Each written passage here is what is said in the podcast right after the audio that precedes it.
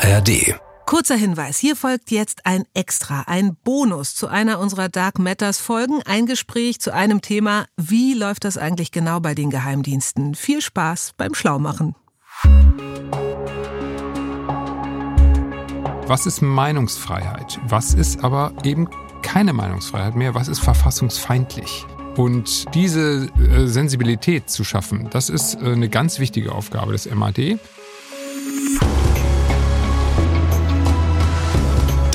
Matters. Geheimnisse der Geheimdienste. Mit Eva Maria Lemke.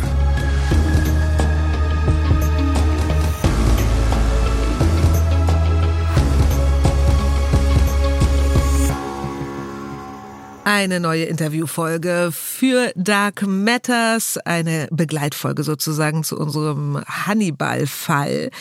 Wir reden nochmal über einen Aspekt, ein Thema, eine Institution in dem Fall, und zwar den MAD, den Militärischen Abschirmdienst, einen der drei deutschen Geheimdienste.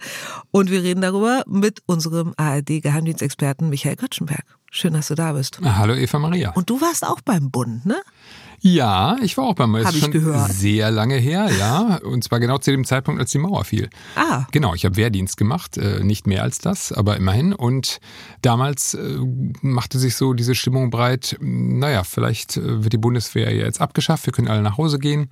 Und es war, glaube ich, noch eine sehr andere Bundeswehr, als wenn man das mit heute vergleicht wo sie in Auslandseinsätze geht und von den Soldaten, Sol- Soldaten ganz, ganz andere Dinge abverlangt werden. Also schon damals hattest du so ganz entfernt mit dem militärischen Abschirmdienst zu tun, wenn man so will. Zumindest hätte der mit dir zu tun haben können. Der beschäftigt sich nämlich nur mit Angehörigen der Bundeswehr. Also wenn man es nochmal aufgliedert, die drei deutschen Geheimdienste, die Bundesgeheimdienste, das ist der BND, also Auslandsgeheimdienst, der kommt so dem James Bond-Bild vielleicht noch am nächsten. Dann gibt es den Verfassungsschutz, so eine Art demokratische Alarmanlage und dann den MAD, der auch eine Alarmanlage ist, aber eben nur für die Bundeswehr. Habe ich das gut zusammengefasst? Ja, so Ja? kann man das Mhm. sehen, ja. Ach. Tatsächlich. Nur für die Beruhigend. Bundeswehr und äh, dementsprechend arbeiten auch überwiegend Soldatinnen und Soldaten. Aber nicht mehr nur. Also früher Mhm. waren es tatsächlich nur Soldatinnen und Soldaten und jetzt nicht mehr nur. Wir reden gleich noch darüber, warum. Aber erstmal kommen wir zum Namen. Der ist ja, also deutscher und militärischer kann ein Name ja eigentlich nicht sein.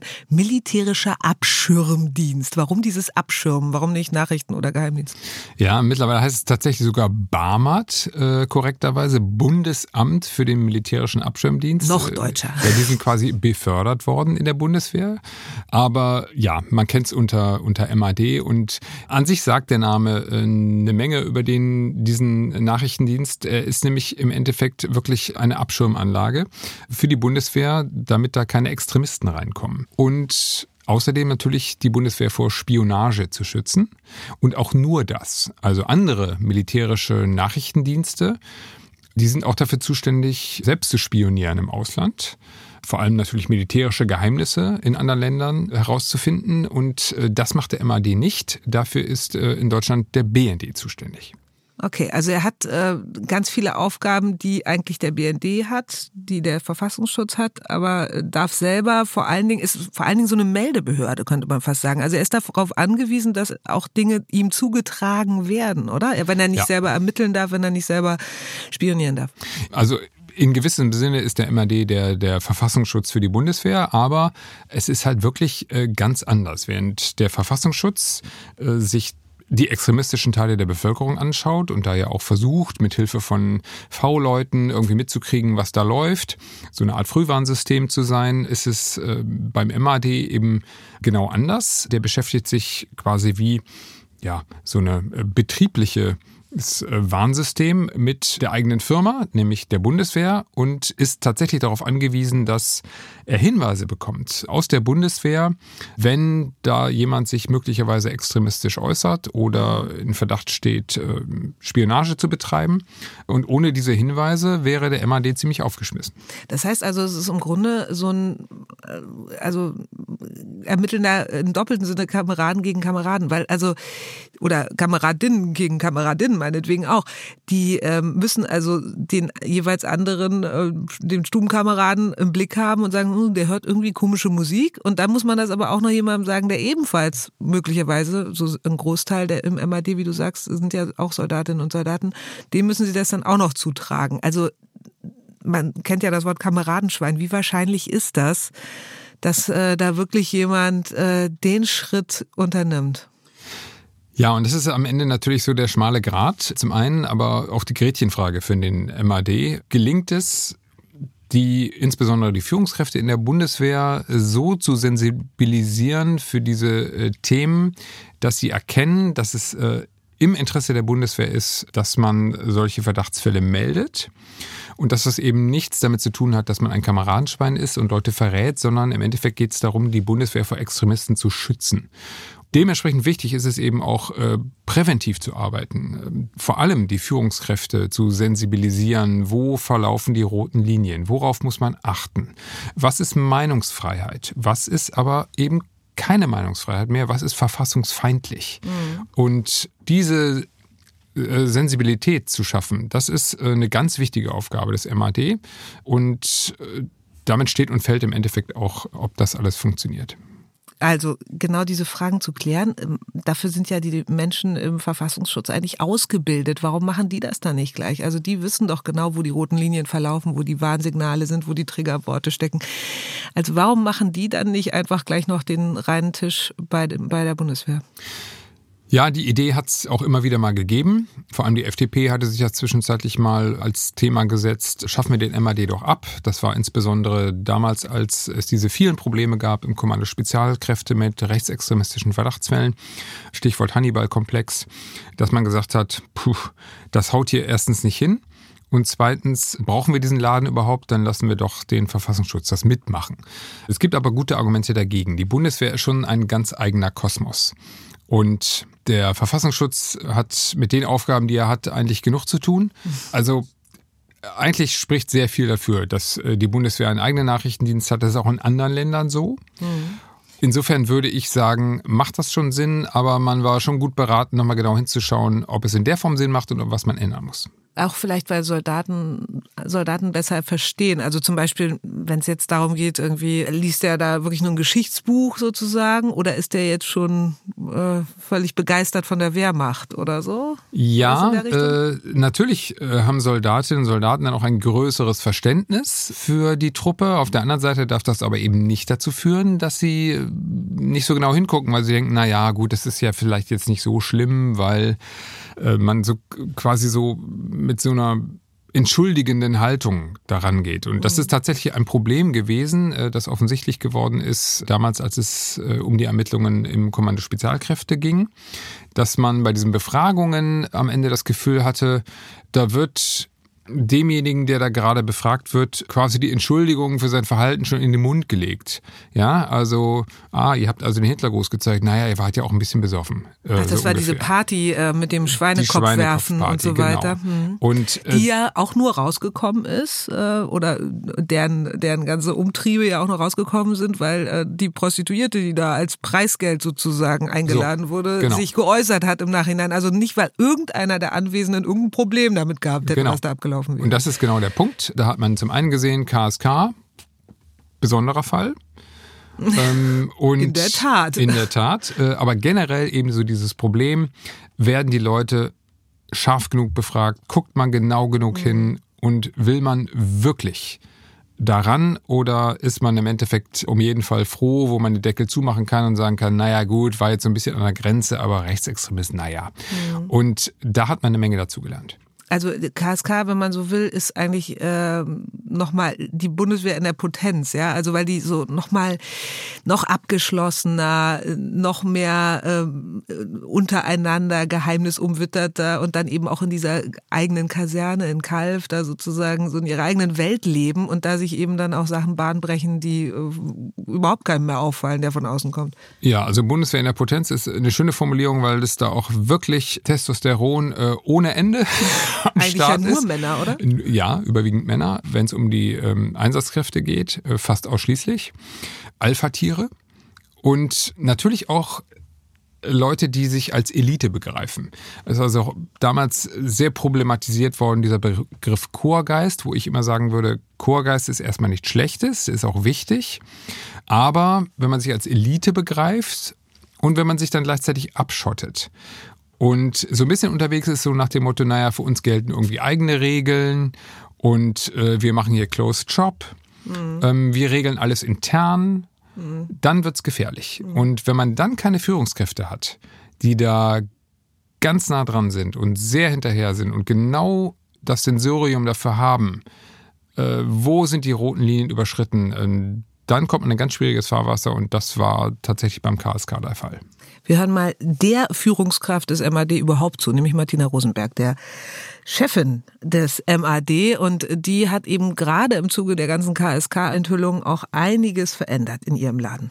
Wir haben die Zusammenarbeit mit dem Bundesamt für Verfassungsschutz weiter intensiviert, gerade im Bereich Extremismus, wo man sehr eng und sehr vertrauensvoll zusammenarbeitet.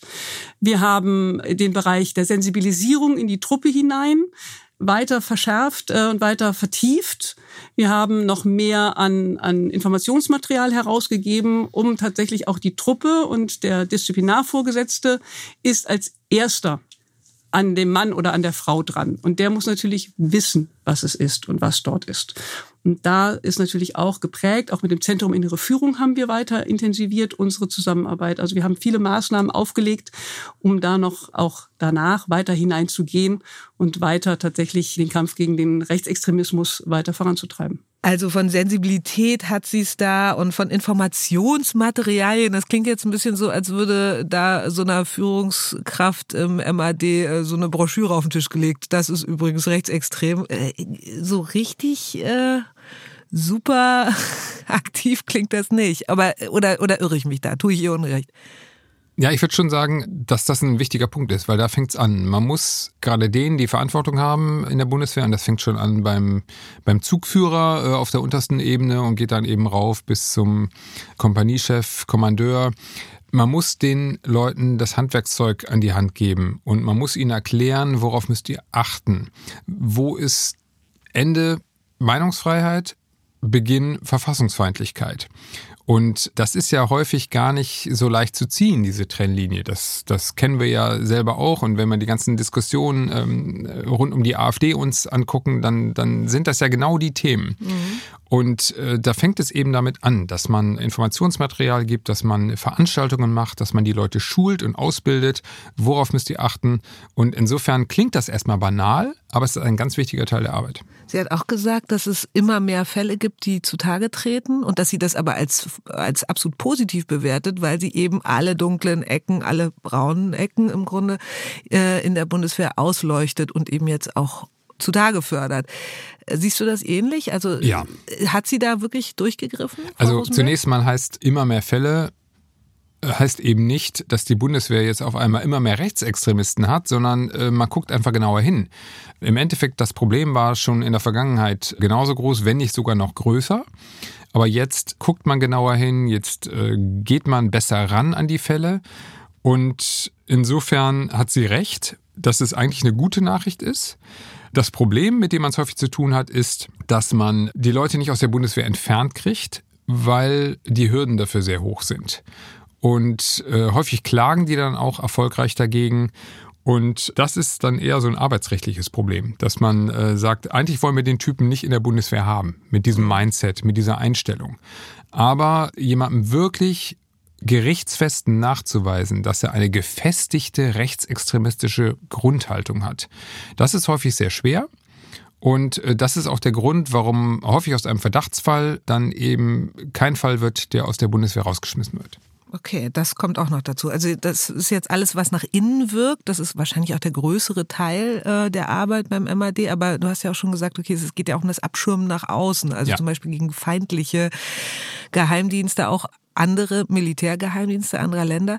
Ähm, auch da darf aber der MAD nicht wirklich selbst aktiv werden, sondern auch nur im Grunde den Laden schützen. Genau. Und wenn wir uns jetzt mal aktuell die Situation anschauen, dann haben wir ähm, den Krieg, den Russland gegen die Ukraine führt und die Bundeswehr, die der Ukraine äh, Waffensysteme zur Verfügung stellt die, und eben auch dafür zuständig ist, ukrainische Soldatinnen und Soldaten auszubilden an diesen Waffensystemen, zum Teil in Deutschland. Und da äh, muss man nicht besonders äh, kreativ sein, um auf den Gedanken zu kommen, äh, dass das vielleicht auch die Russen interessieren könnte. Wer kommt da? Was machen die? Wir haben jetzt in der Vergangenheit öfter mal die Situation gehabt, dass Drohnen gesichtet wurden, die über Kasernengelände fliegen. Und äh, da stand schon der Verdacht im Raum, dass es sich da um russische Spionage handeln könnte. Ist im Endeffekt auch eine Aufgabe ähm, für den MAD äh, bis natürlich hin zu dem Punkt, dass es darum geht, ob eben auch einzelne Soldatinnen oder Soldaten von äh, russischen Geheimdiensten angeworben werden, um zu verraten, was, was bei der Bundeswehr passiert. Okay, aber so ein bisschen frustrierend ist das doch wahrscheinlich schon, wenn man für einen MAD arbeitet. Also man ist eigentlich für einen Geheimdienst tätig und man darf im Grunde nur eine Strichliste führen, wie viele Drohnen da so, wie viele feindliche da so über die Gelände fliegen und wie viele chinesische Ballons man gesehen hat. Aber so richtig was machen dagegen darf man dann eben auch nicht. Ja, das ist schon so, zumal das Problem mit den Drohnen ist, äh, die Drohne ist ganz schnell wieder weg und in der Regel findet man nicht heraus, wer sie hat steigen lassen. Das, das ist einfach so. Und dass der MAD ein defensiver Dienst ist, der eben selber nicht äh, andere Armeen ausspioniert, ähm, gut, das äh, ist irgendwie so angelegt. Hat, glaube ich, auch damit zu tun, wie die Bundeswehr früher war. Also als ich Wehrdienst gemacht habe, war man irgendwie davon ausgegangen, dass die Bundeswehr irgendwie alles tun wird, bloß nie wieder in den Krieg ziehen. Und der MAD ist halt am Ende auch so defensiv angelegt und daran hat man festgehalten. Gelegentlich äh, merkt man, dass der MAD ganz gern die eine oder andere Befugnis vom BND gerne hätte. Vor allem, wenn es um die Auslandseinsätze der Bundeswehr geht, äh, da ist der BND dafür zuständig, das Lagebild zu erstellen und Sicherheitsrisiken für die Soldaten zu identifizieren. Das ist eine Befugnis, die der MAD immer wieder ganz gerne mal anmeldet, dass er die gerne hätte. Der MAD ist dafür zuständig, äh, die Ortskräfte zu äh, überprüfen.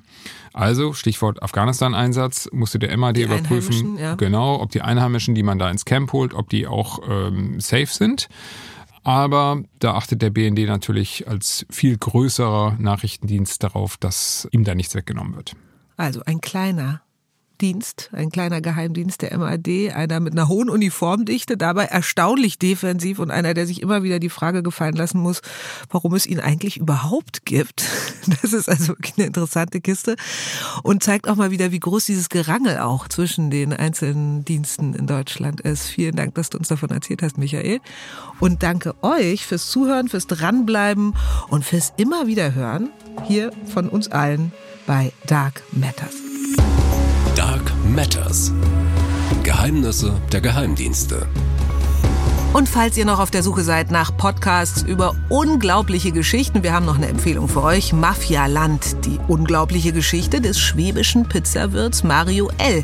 In dem SWR Roadcast gehen zwei Reporterinnen auf die Reise quer durch Baden-Württemberg bis an den südlichsten Zipfel Italiens, nach Kalabrien nämlich. Dort herrscht die Mafia-Organisation Ndrangheta. Und Baden-Württemberg ist sowas wie ein Hotspot für sie. Was das mit dem Stuttgarter Pizzabäcker Mario L zu tun hat und wie stark die Mafia Mafia auch bei uns den Fuß in der Tür hat, hört ihr bei Mafialand. Acht spannende Folgen gibt's in der ARD Audiothek zu hören.